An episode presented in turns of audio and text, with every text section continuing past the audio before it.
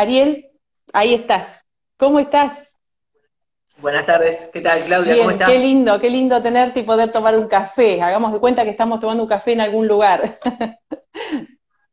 Una, una alegría verte y bueno, gracias por, por las masitas, este, muy, esto, no, las probes todavía, así que en cualquier momento este, vamos a darnos el gusto, así que muchas gracias. Y, y Olivia y Camilo sí, porque viste que cuando hay chicos en la casa prueban todo antes que nosotros. Camilo ya, ya pasó por la cajita, le generó curiosidad, así que bueno, ahora está acá en el plato, pero bueno, ya, ya las estuvo disfrutando. Bueno, eh, vos naciste en una ciudad que no es Olavarría. Eh, yo te presenté un poco desde el costado que no conocemos tanto tuyo, como que fuiste soldado, soldado voluntario, que fuiste repartidor de cartas, que trabajaste en una heladería.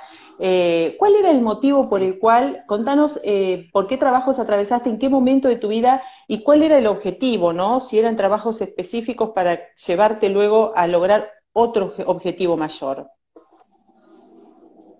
Bueno, sí, así es. Este, cuando uno, a mí me tocó ser el joven adolescente de una familia trabajadora, este, en un contexto de los años 90, transitar mi, mi, niñez ya lejana, este, adolescencia y juventud en una, etapa de país muy difícil, donde, bueno, este, mis padres eh, siempre la, pelearon muchísimo, este, para poder, a mí, tanto a mí como a mi hermana, poder brindarnos una vida de calidad, una necesidad, tener las necesidades básicas este, que corresponden y mucho más. Em, y, bueno, llegó el momento hacia el año 2000, 2001, 99, que, bueno, Dani también ya, mi hermana mayor, Daniela, ya comenzaba a trabajar también, este, nosotros hacíamos, este, repartíamos cartas, cobranzas de cuotas de socios de diferentes instituciones,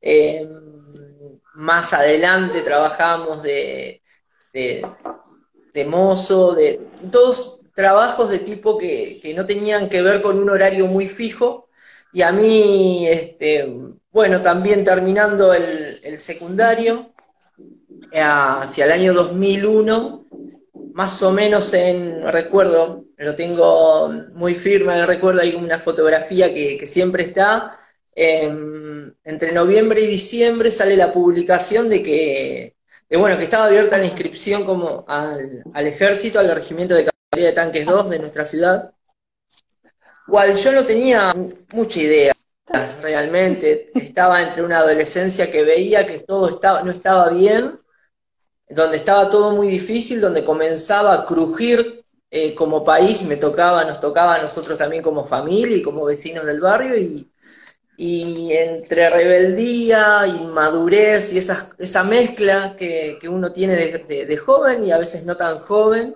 de, de tratar de forjar un futuro, yo sentía la necesidad de, estaba como un poco también enojado porque no le había cumplido a mi mamá y a mi papá. Me había quedado en dos materias, recuerdo, que las tenía, ya que les las tenías que rendir. Entonces fue como un choque de realidad, de, cosas que me pasaban y, quería como este, sanar esa cuestión. Entonces lo pensaba por el lado del trabajo. y ahí me inscribo como soldado voluntario, que la verdad que no tenía ni idea de lo que era. Era, sabía que era un ejército y y bueno, fue una, experiencia muy loca realmente, porque, pero bueno, la, estuve dos años, la viví, este, siempre yo tenía esta cuestión de que iba leyendo todo lo que dejaba Dani.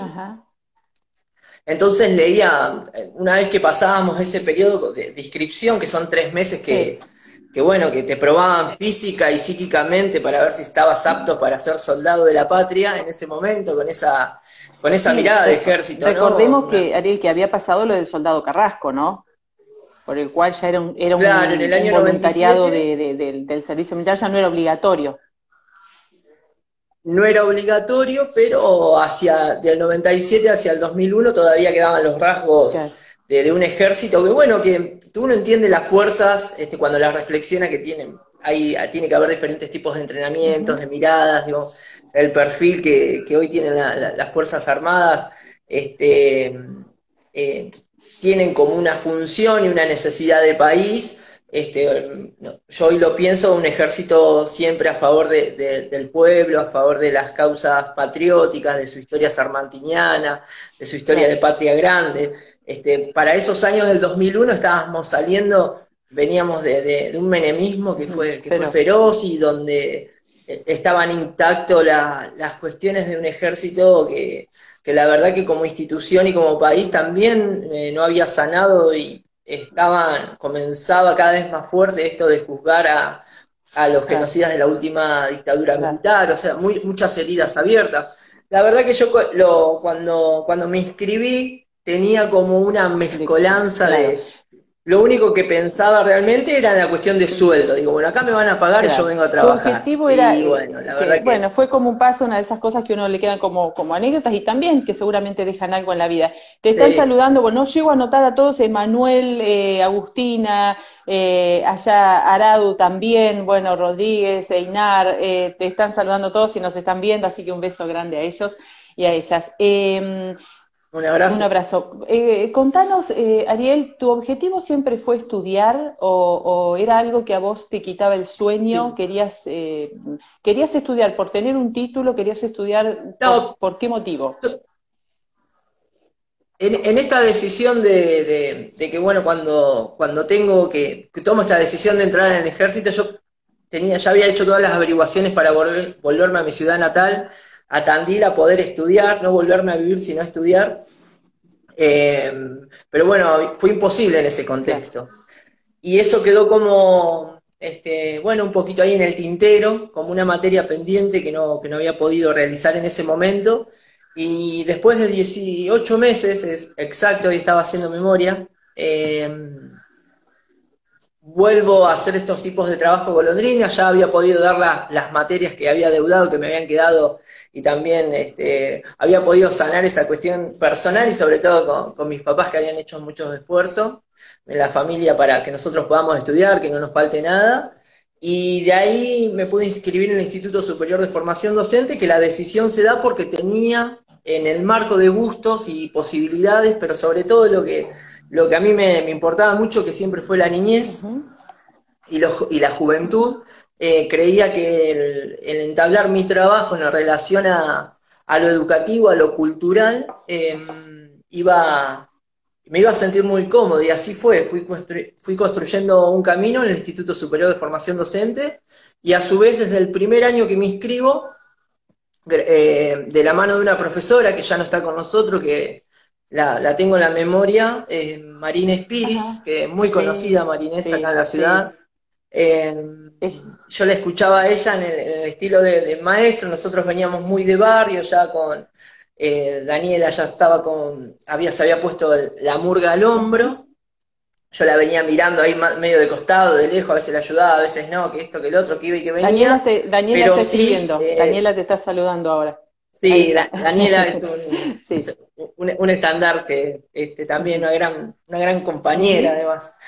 Eh, y, bueno, en esa, en esa mezcolanza de, idas y de venidas fui construyendo esta, esta matriz de ser maestro, de ser profesor de la escuela primaria, y, con un, y siempre con una mirada fuerte desde el aspecto eh, social político, en el, en el sentido de que lo entendí desde, desde muy joven a, a la pedagogía como una posibilidad de los demás. Y en ese sentido fue, fue como empezar a, tejer un caminito que también una adolescencia este, de mucho juego, pero también que había trazado el lugar sumamente solidario que fue el, formarme como scout en la capilla Santa Isabel de Hungría. Entonces, era, todo iba como tejido, se iba tejiendo un manto que, todavía está sin terminar, obviamente, en mi vida y en, la, en mi familia y un montón de compañeros eh, pero siempre de manera colectiva también. Siempre pensando en, en, los otros, ¿no? Siempre pensando en esto de, abrigar, de contener, de abrazar, de, no dejar afuera, de no expulsar, de no excluir. Exacto. Sí, eh, creo que era, y, también se fue transformando esa mirada porque eh, también se fue tejiendo esta idea de, de, bueno, de la cuestión solidaria, el ayudar, no desde ese desde ese te doy o voy a buscar, sino también en una cuestión de solidaria de, forjar otros posibles caminos, de, revertir realidades. ¿No? Que eso es lo, lo, más complejo. Graciela Bustos nos dice una gran persona, hemos compartido mesas de fiscales también. Bueno, mirá, ah. contame, me, quedé con que te había llevado materias. ¿Cómo eras en la secundaria? ¿Eras, eras eh, no, bueno, en la secundaria éramos un... Eh, fue, muy, fue muy divertido. Em, hay cosas que me gustaría volver a vivir, las cosas que no pude. Este, a mí me costó un poquito... Eh, me hice mucho más amigos de mis compañeros de secundaria después que termino en la secundaria que en el secundario en sí. Eh, creo que yo tenía más que ver con una pertenencia de mis amigos de barrio y no de la escuela.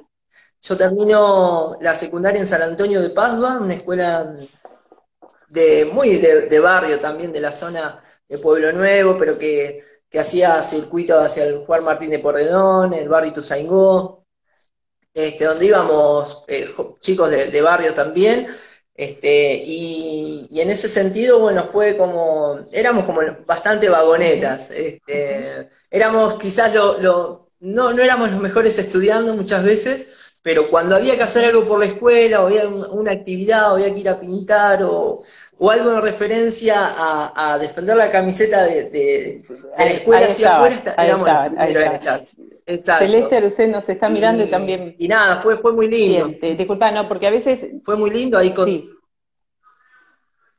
No, perdón, perdón. Sí. Te quería leer quienes nos estaban viendo, pero. Te decía esto que, que, fue muy lindo porque incluso la.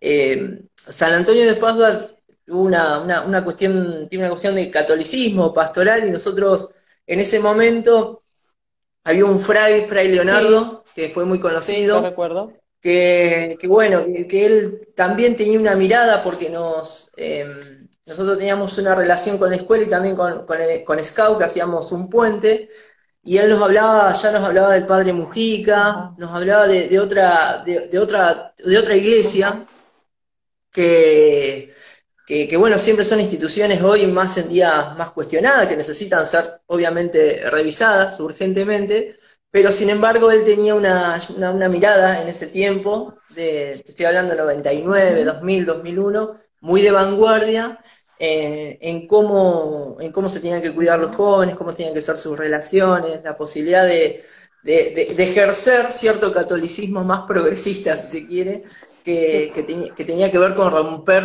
una iglesia estática también, ¿no? Entonces, todas esas ideas iban, eh, digamos, calando muy, muy hondo y creo que algunas de esas todavía siguen. Qué bueno, ¿sabes qué veo en vos? Y me parece que es una, virtud eh, de no cerrarte a seguir un camino solo por el lado que uno cree que va por acá, sino que vos sos eh, fruto, producto de quien no te conoce a lo mejor ni imaginaba que habías estado en el ejército, quien no te conoce ni imaginaba que habías estado en una escuela privada, eh, que habías, que ibas, que podés ir y venir de lo privado a lo público y que podés ir y venir de, desde todos los lugares que eso también te, digamos, te llenan de, cuestiones que te amplían la mirada. Sí, em, creo, creo que es un poco así. Em, incluso cuando no, en lo particular me he cerrado mucho en algunos espacios, eh, no, hemos crecido ni individualmente ni tampoco hemos crecido en, los colectivos en los que estamos porque fuimos, eh, son errores que vamos resolviendo. Yo creo que un, colectivo que tiene que ver con, con, esa mirada de siempre ir, de estar abierto y, ir a nuevas búsquedas, a probar, a escuchar, a entender al otro, eh, tiene que ver con la construcción, que para mí es una escuela, realmente una escuela este, en el sentido de un, proyecto de vida diferente, desde el arte, que es la murga. Y creo que a, través de la murga, que es una actividad carnavalera, artística, muchos de nosotros hemos podido experimentar, incluso poder construir nuestras propias teorías del aprendizaje, que creo que tienen un, gran puntapié en las teorías críticas del aprendizaje, ¿no? Este, muy freiriana, de, Simón Rodríguez, de José Martí, creo que tiene, se va entremezclando esa, esa configuración, una configuración política de la vida, además no partidaria, sino este, a cómo construir y cómo generar que, ese otro pueda ser parte para sentirnos parte, cómo ceder muchas veces y que se dan además no es lineal, siempre es un conflicto continuo, ¿no? Vos sabés que yo tengo amigas, amigos y compañeras y compañeros de, trabajo que mm, están en la murga.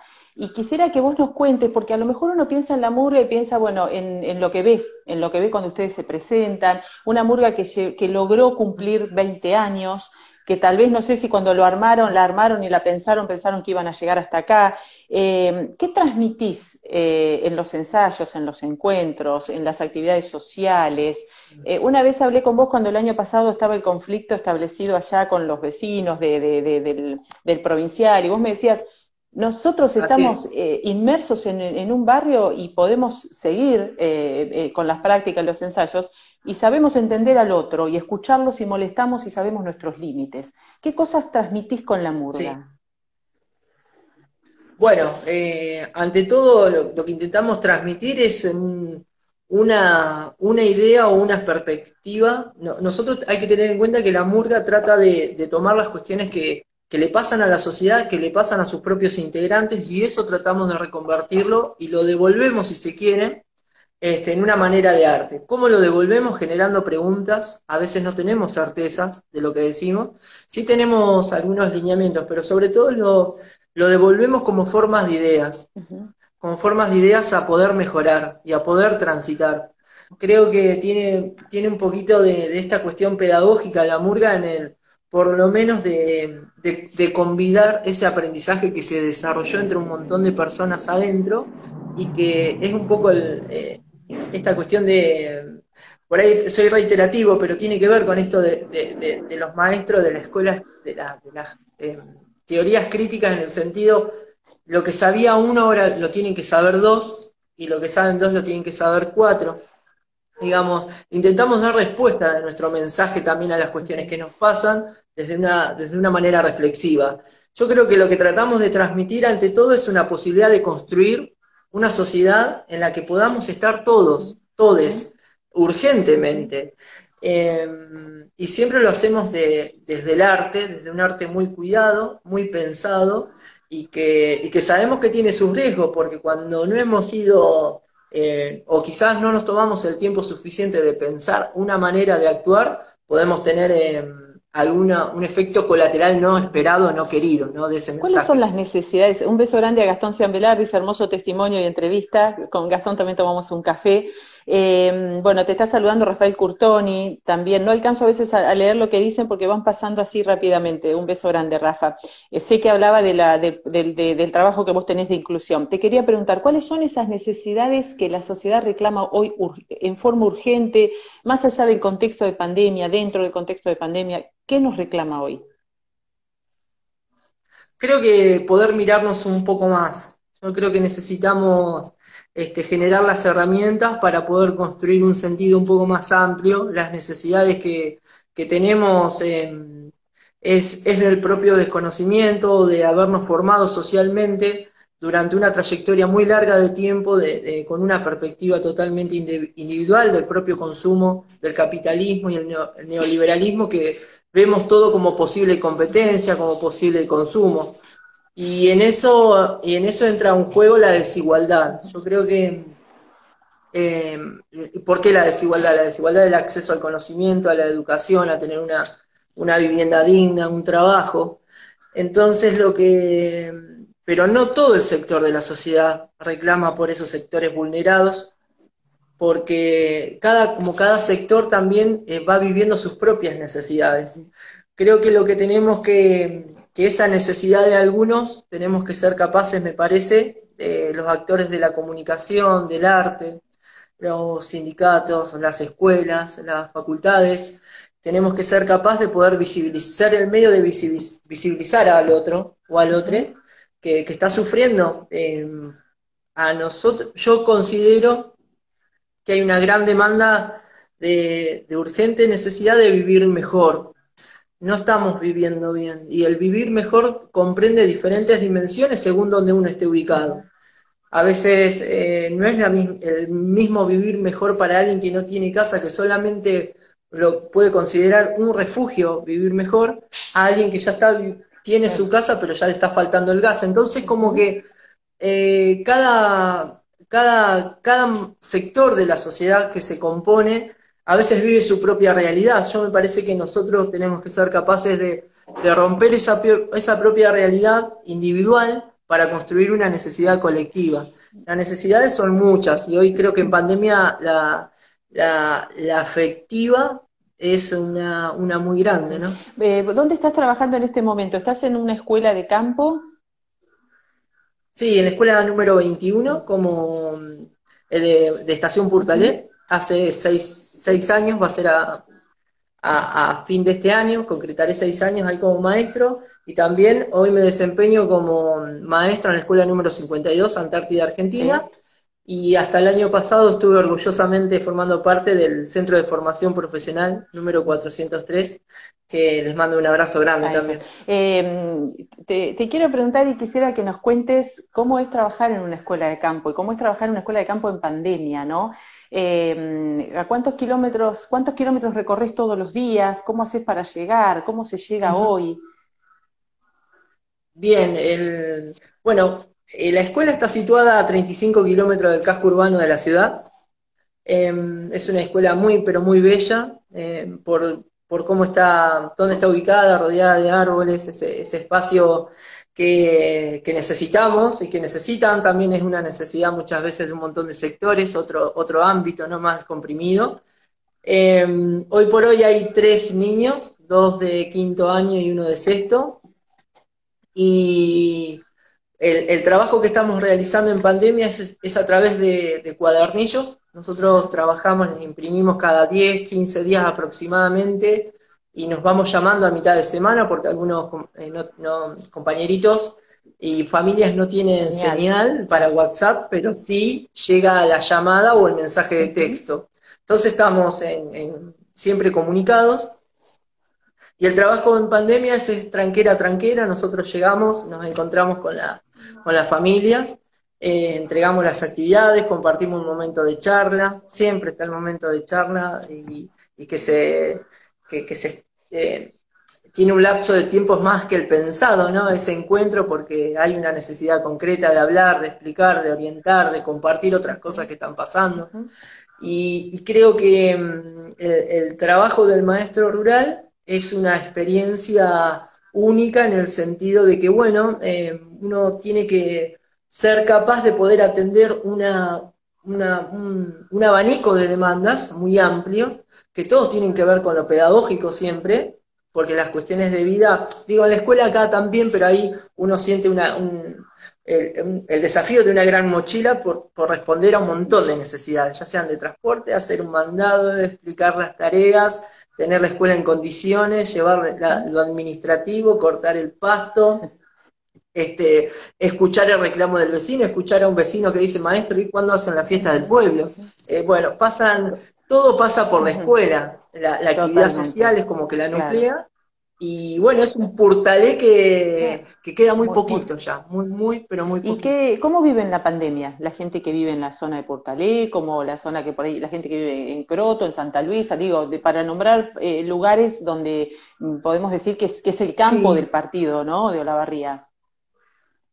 Sí, eh, bueno, yo eh, he notado a las, a las familias eh, más, más preocupadas, en este caso, como un montón de familias de, todas las escuelas, en, lo que respecta a la trayectoria escolar de sus hijos, pero no, no lo están viviendo con un, sí lo están viviendo con mucha responsabilidad y cuidado.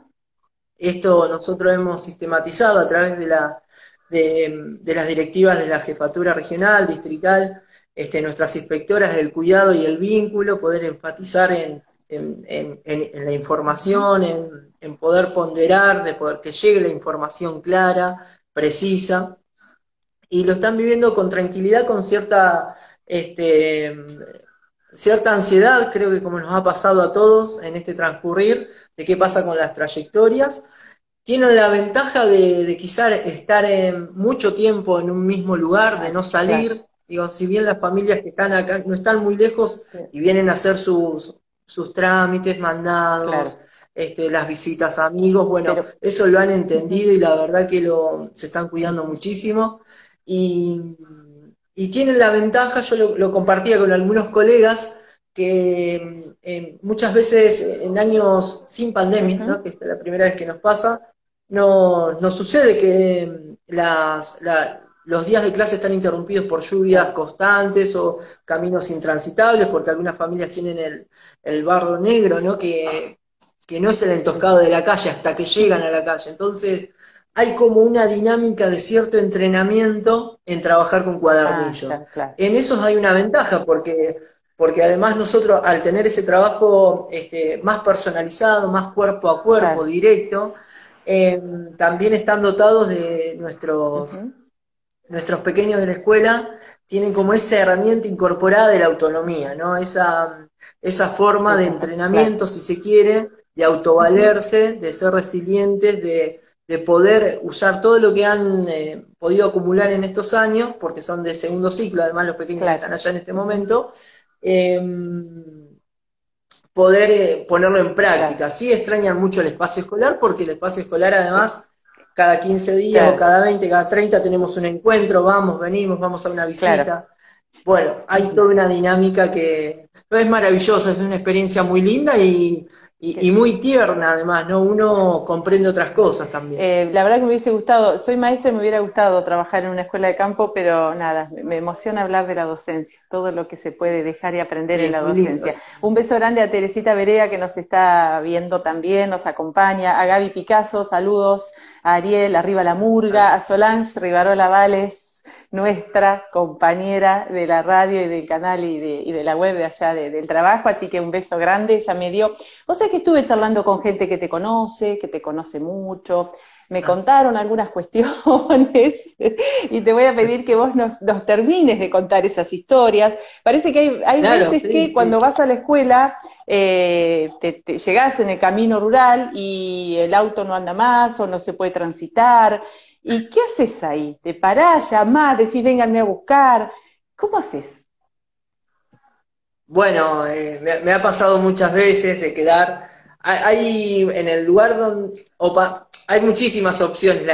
uno siempre intenta llegar a horario y ser muy responsable. Tratás de resolverlo, pero a veces este, no queda otra que esperar que pase algún vecino rural este, algún trabajador de, la cercanía que te lleve a dedo, dejas el auto, o le avisas a la familia, eh, me quedé muy lejos, eh, estoy esperando que me vengan a buscar, vuélvanse por favor a su casa, que yo ni bien lo resuelva, el otro día lo recuperamos, le doy la actividad. Bueno, la verdad que es un momento incluso de, cierta desesperación, porque hay veces que la comunicación no es, no es inmediata, y cuando vos te, cuando, sobre todo cuando uno va a su trabajo, ¿no?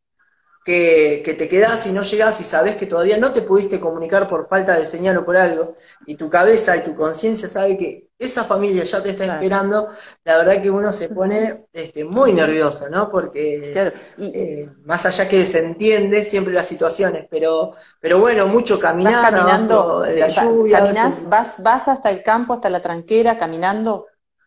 Sí, a veces eh, no te queda otra que ir a buscar a, alguien que te, que te, busque porque no pasó nadie. Hay, veces que pasan en una hora capaz 10 camiones de hacienda, 5 camionetas, motos, y quizás hay días que no pasó nadie. nadie.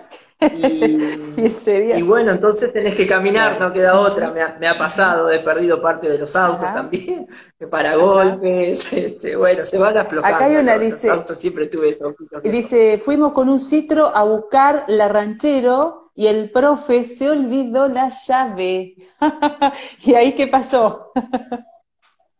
bueno, ese, no, ese fue muy divertido porque mm, se me había quedado la camioneta, una ranchero viejita, que, bueno, la patrulla rural, que les mando un, saludo, me perdonaban porque la verdad que no, estaba, este, no estaba muy, muy en condiciones de, que transite, entonces yo pasaba todos los días, entonces me saludaban, estaban acostumbrados al, al ruido. Y bueno, em, me, auxiliaron, me trajeron a la ciudad, un amigo, Emanuel, al que le mando un beso enorme también, em, me, me, llevó y yo había dejado en, en el trajín de de ese, de ese trayecto había dejado la mochila con la llave de la camioneta. O sea que llegamos hasta la camioneta, la tuvimos que dejar ahí y nos volvimos en el Citroën. Así que, la camioneta quedó como dos noches más ahí en el, a la vera del camino. Y, y, bueno, después la tuvimos que ir a buscar otra vez, pero bueno, te pasan, en la velocidad de la vida te pasan esas cosas. Eh, dice, ¿se olvidó la llave, Ariel? bueno, Cristina dice, ¿se olvidó la llave, Ariel? No, dice, no lo creo, no lo creo. ¿Sos olvidadizo? sí, soy muy olvidadizo, muy, muy distraído, siempre fui muy distraído. Eh, de, dejar o de tener las cosas en la mano y, a los 10 minutos buscarlas porque no sé dónde las dejo. Claro. Pero porque siempre estoy como pensando en muchas cosas, ¿no? Eh, soy, soy, muy distraído, eh, es verdad, es algo que tengo que mejorar, pero, pero bueno, también hace un poco, le pone un poco de adrenalina a, la, a Abril, Abril Brunte define, dice, un cuelgue, es un cuelgue. y Solans dice, especialista en perder llaves.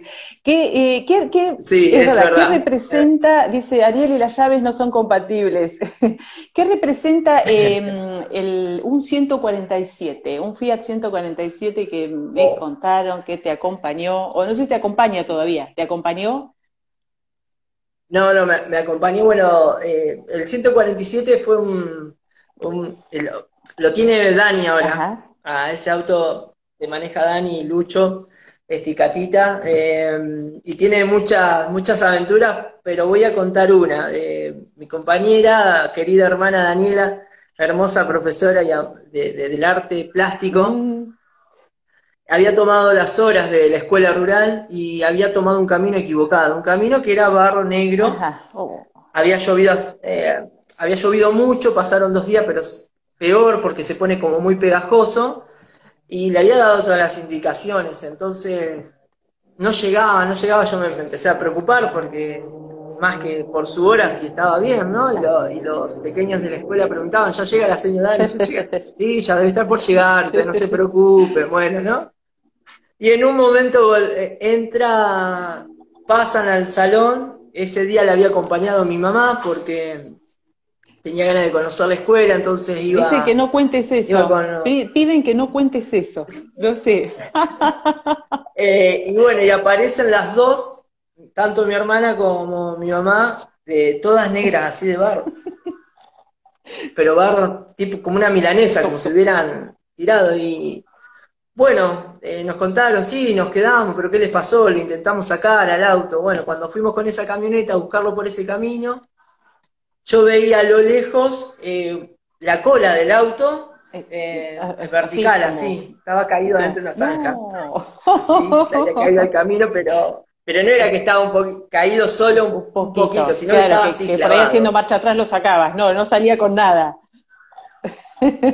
Y, yo miraba, era un pais, era un paisaje que desolador, porque decía, pobre, pobre auto, que, no, no, entendías nada, porque ustedes también no les pasó nada. bueno, este, bueno, estuvimos como dos horas para poder sacarlo y este, bueno, muy divertido. Después te reís, ¿no? Después que pasa todo y los nervios, te reís muchísimo, pero pero bueno, estas son las cosas que nos pasan a los maestros y a los maestros rurales más que nada, ¿no? Yo te voy a mostrar una palabra que me han dicho que si vos ves esto, esto lo ves en acción, sí, a ver. desapareces directamente. A ver si la podés leer.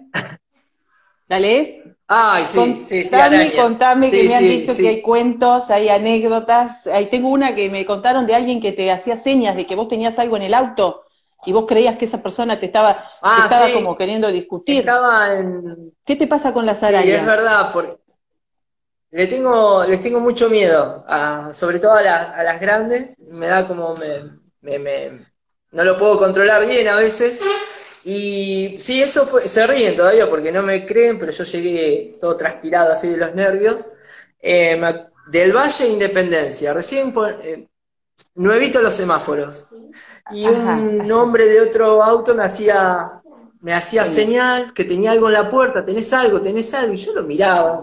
Bueno, me bajo, y cuando me bajo había como en el panel de la puerta un espécimen importante.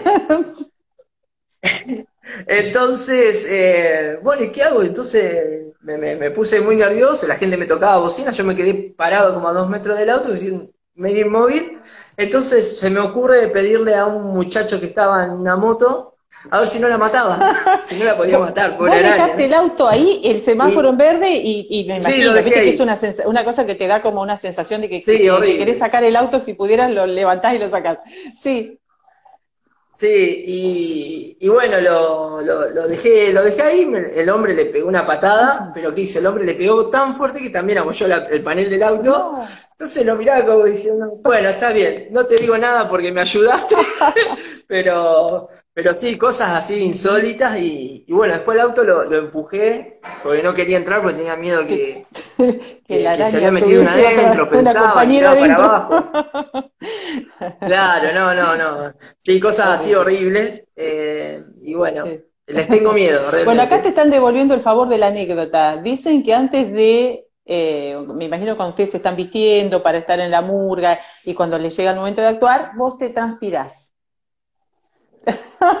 Eso es maldad. bueno, no, pero yo lo voy a, yo lo voy a explicar, Claudia, le voy a explicar a eso. Mira, me toca, desde hace mucho tiempo la murga hace personajes y los queridos compañeros de vestuario y, diseñadoras, Daniela, bueno, Rodrigo, todos los que se ríen ahí, Emanuel, Sol, este, claro, ¿qué pasa? Hacen unos trajes con una goma espuma así, mira. Sí.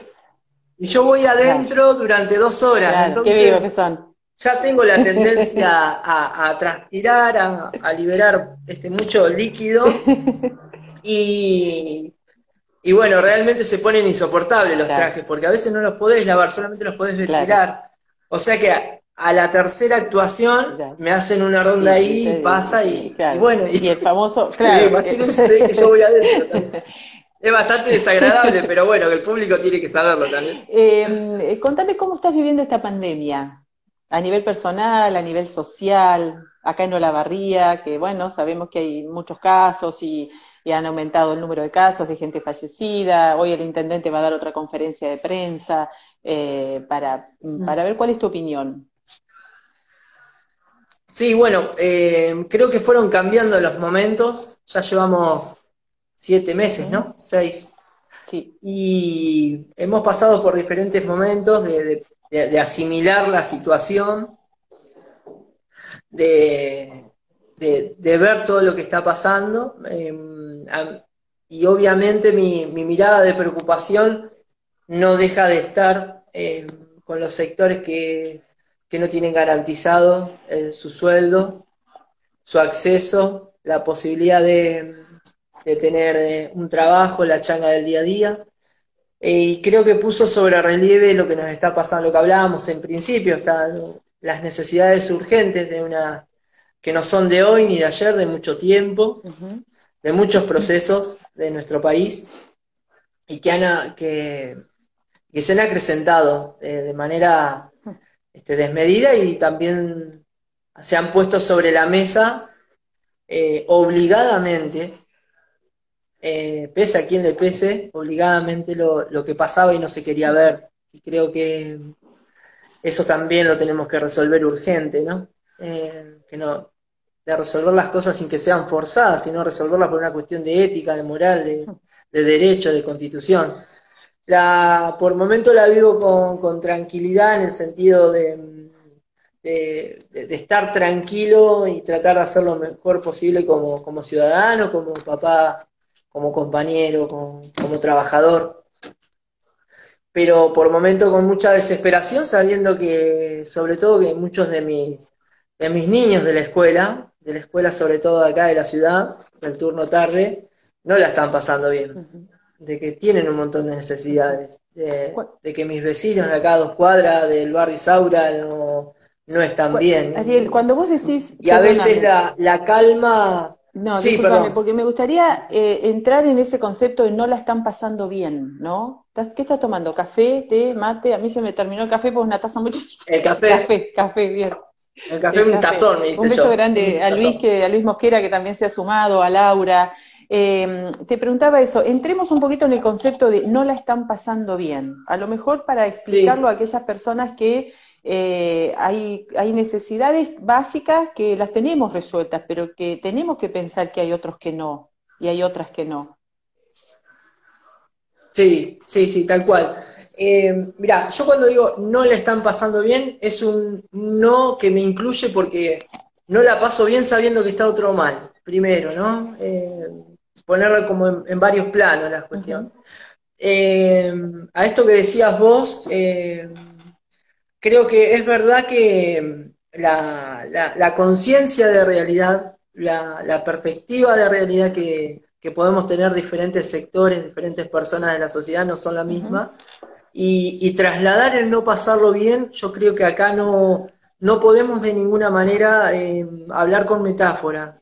son personas que no acceden al, sistema de salud, son personas que no garantizan una comida diaria, eh, nutritiva, son personas que pasan frío, que sienten, donde el frío duele.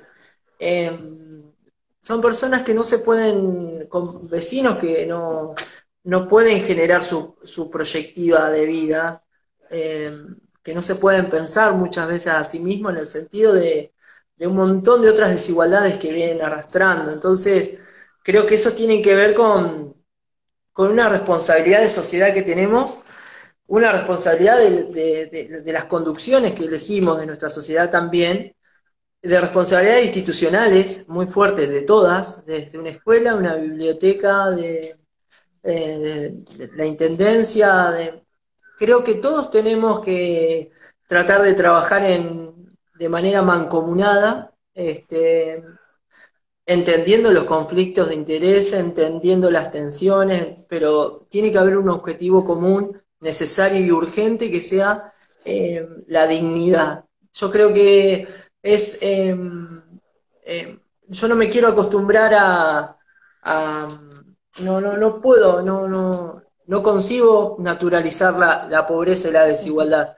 Eh, cuando yo escucho gente que dice, eh, estamos en un país donde todos se pueden expresar, pero la, verdad que el concepto de libertad que, se defiende muchas veces es la, la, imposibilidad de otros. Es realmente, y, entiendo que muchas veces la, cuestión económica de sostener proyectos son sumamente necesarios eh, para, para la economía de la casa, para la economía de una sociedad, pero realmente tenemos que tratar de sistematizar otros modos de, de posibilidades de, buscar eh, y, de pensar la libertad. Yo creo que hoy la atención la tenemos que dar eh, no, no en, el, en el concepto de libertad, sino, estoy, y estoy convencido, de, hay que disputar la igualdad. porque muchas veces la libertad termina defendiendo intereses privados, intereses empresariales, intereses de poder, eh, y eso siempre estamos en ese canal de desigualdad. Acá, entonces, eh, muchas de esas necesidades antes estaban cubiertas por la escuela y hoy hay un desamparo porque la escuela mm. no está, está claro, ¿no? ¿Cuántas, cuántas olavarrías ves? ¿Cuántas olavarrías? Uno recorre la ciudad, me refiero si así haríamos una cuestión concéntrica, ¿no? El círculo de lo que sería el centro, nos vamos alejando del centro un poco más a las avenidas, a las cuatro avenidas que la rodean, a las otras avenidas, salimos, salimos, salimos, salimos, límite, Alberdi, Avellaneda, 226, eh, Avenida Eva Perón, de ahí hay otras vidas, hay otras situaciones mm. también, ¿no? Sociales. Sí. Eh, bueno, yo creo, se me hace difícil verlo, poder ver en, eh, analizarlo en cantidad de olavarrías, pero hay claramente como a grandes rasgos como dos canales o, dos, gran, dos conjuntos con sus, con sus particularidades, pero dos conjuntos muy, muy determinados. Creo que el que está en un, eh, en un proceso de, oferta y demanda del mercado, de, que determina un tipo de inclusión y un tipo de consumo para las necesidades, y otro, y otro, y que tiene una periferia, ese conjunto, incluso que hay gente que se está por caer de ese, de, ese mundo, eh, de, cierta comodidad o de cierto estándar de vida, y hay otro muy determinado que no ha podido, que no ha podido acceder o que siempre eh, está viviendo de, las obras de ese otro conjunto.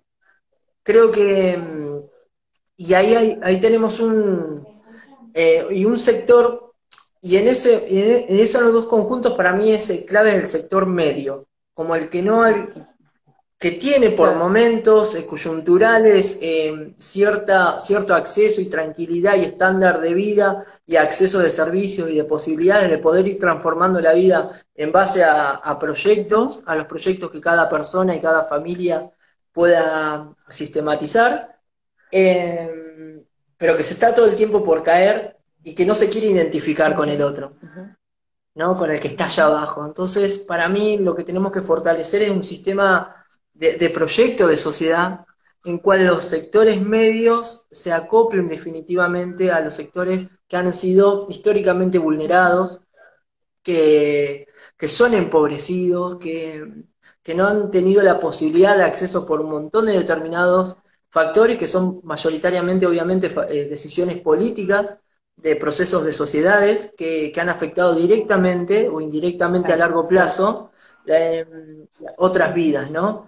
Eh, para mí lo que tenemos que ser capaces de, de emparentar y acercar el sector medio con los sectores vulnerados, porque está claro que en nuestro país sí se están, me parece, disputando como dos modelos muy fuertes y que vienen arraigados a los procesos juveniles que están deseosos de transformar y de empezar a escribir otra historia y que están, que tienen una sensibilidad eh, a flor de piel, que están pudiendo organizarse y determinar nuevas necesidades eh, que, que, no se va a poder acercar nunca a ese sector del poder. cuando muchas veces se determinan la, ese, ese, famoso las mil familias, los más poderosos, los más ricos, creo que realmente este, hay muchos sectores que tienen como esta cuestión capital neoliberal de proyecto de país de, de a dónde hay que llegar como sociedad, ¿no? Y la verdad que nunca vamos a llegar. ¿Y, y vos eh, a eso. Y me parece que tenemos que mostrar otras posibilidades. ¿Vos crees que la, la pandemia eh, profundizó la pobreza, la desigualdad, el no acceso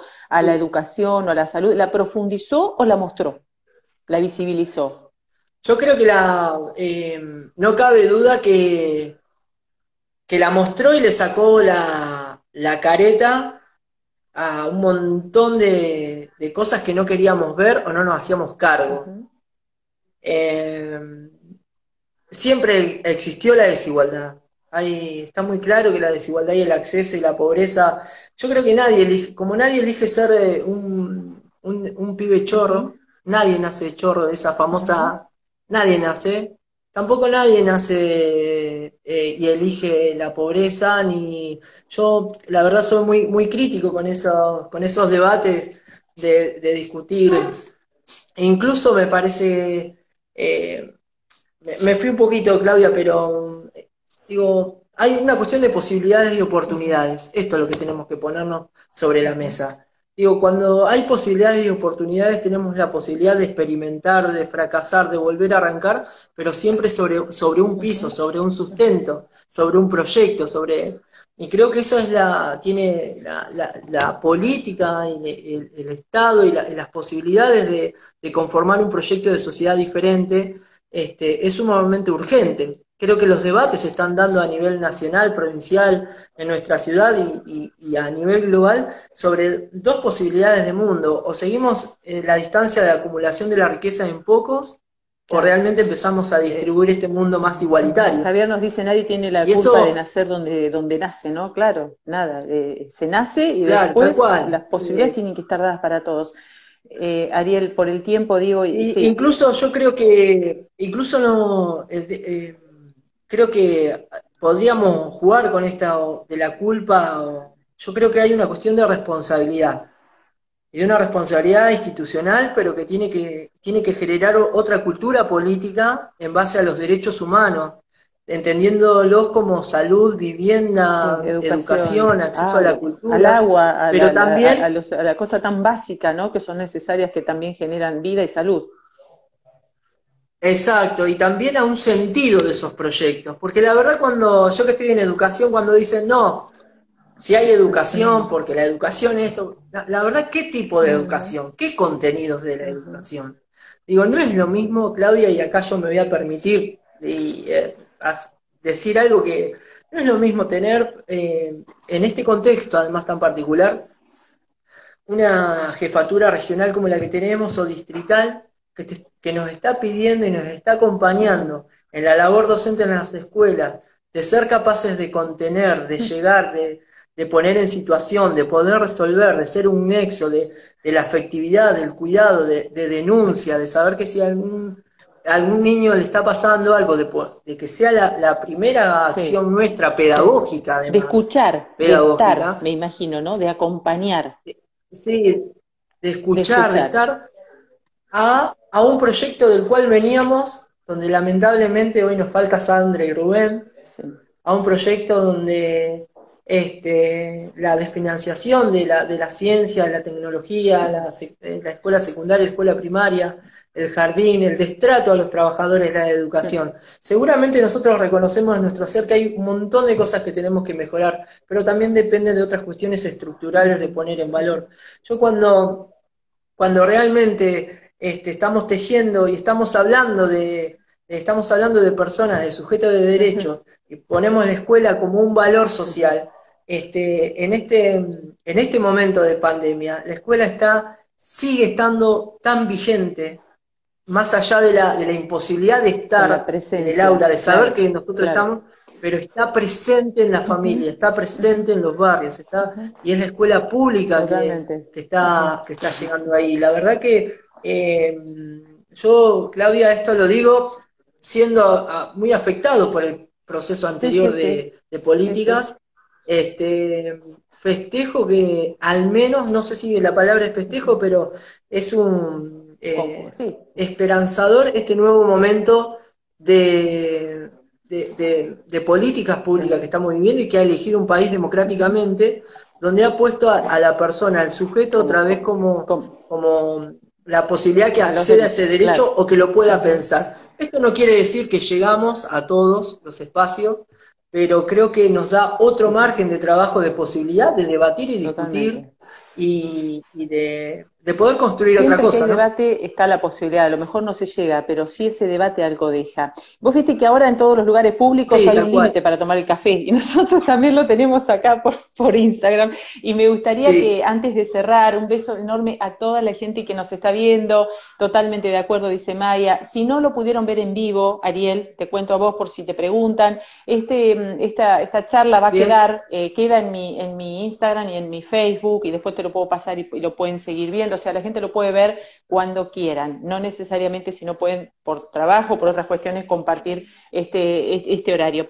Contame en qué estás trabajando en relación a, esto de, me decías ayer cuando hablamos, eh, hoy estamos muy preocupados porque si nos afecta la enfermedad del coronavirus, ¿qué necesitamos? Salud. Dentro de la salud están internados. Si estamos graves, en una terapia intensiva y si estamos muy graves, un respirador. Necesitamos oxígeno. Contanos esa, ese trabajo y esa mirada que me reinteresó, que me contabas ayer para compartirla con quienes están tomando el café con nosotros. Sí, la verdad que a nosotros, eh, no, no, los maestros, los maestros estamos vinculados con la murga, en especial Arrebatando Lágrimas, siempre estamos pensando en otras eh, posibilidades, que era un poco lo, lo, que vos me preguntabas en principio en, relación a, bueno, qué, qué brindamos también, o qué, o qué le devolvemos a la sociedad, o qué le proponemos. Eh, creo que mm, nosotros hay una gran necesidad de pensar en la sustentabilidad de, nuestro mundo. Eh, hay una, una, aceleración de la destrucción de nuestro planeta bajo el sistema de, mercado, ¿no? de, consumo, que, que, está llevando a una, a una catástrofe sin límites, este, donde necesitamos poner en valor nuevamente la, nuestro, nuestros bosques nativos, las reservas naturales, la, la posibilidad de, de, respirar, básicamente. Creo que hay una, como una comparación, ayer jugamos un poco con eso, pero eh, se nos hace este trabajo de poder escribir en cuanto, cuántos respiradores vamos a necesitar a este ritmo, o cuánta, cuánta imposibilidad de ingerir alimentos vamos a tener. Eh, en una desmesura donde la, acumulación de la riqueza de la tierra sigue este, utilizada de esta manera, donde no nos podemos replantear otra situación. Realmente de acá a 50 años el pronóstico no es bueno, y son 50 años.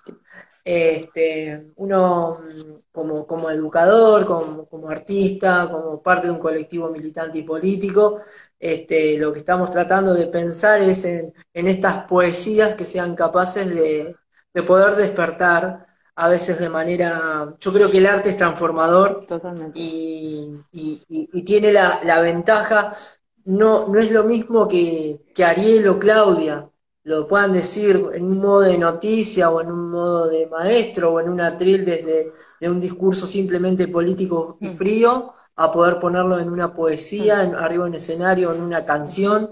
Me parece que la cultura eh, tiene, tiene esa posibilidad y creo que se va a venir un trabajo en breve de, de poder pensar la vida básicamente de manera urgente y que, y que nos toca muy de cerca, ¿no? Secor, nos quedan dos minutos. Te quiero agradecer muchísimo. Eh, un minuto y medio, ¿no? No nos queda más tiempo, me dicen acá. Gracias, me quedó mucho por preguntarte. Eh, sé del trabajo de la murga y, y, siempre te lo comento. Acá en casa una chica de intercambio de un país totalmente alejado de lo que tenía que ver con, con esta forma, ¿no? De la murga, venía de Finlandia. Nos está viendo otro compañero de Finlandia en este momento también. Un beso grande a Yose. Un beso enorme. Eh, bueno, y le cambió la vida pasar por por la murga, le cambió la vida. Eh, me dijeron que mm, te deje alguna canción porque la única que sabés cantar es la del muelle de San Blas. No sé, me dicen que cada vez que agarras la guitarra cantas esa. Bueno, quedan 28 segundos. No, no, sé solamente el punteo, soy horrible, soy horrible para cantar. Les mando un beso al coro de la murga porque puedo cantar gracias a ellos.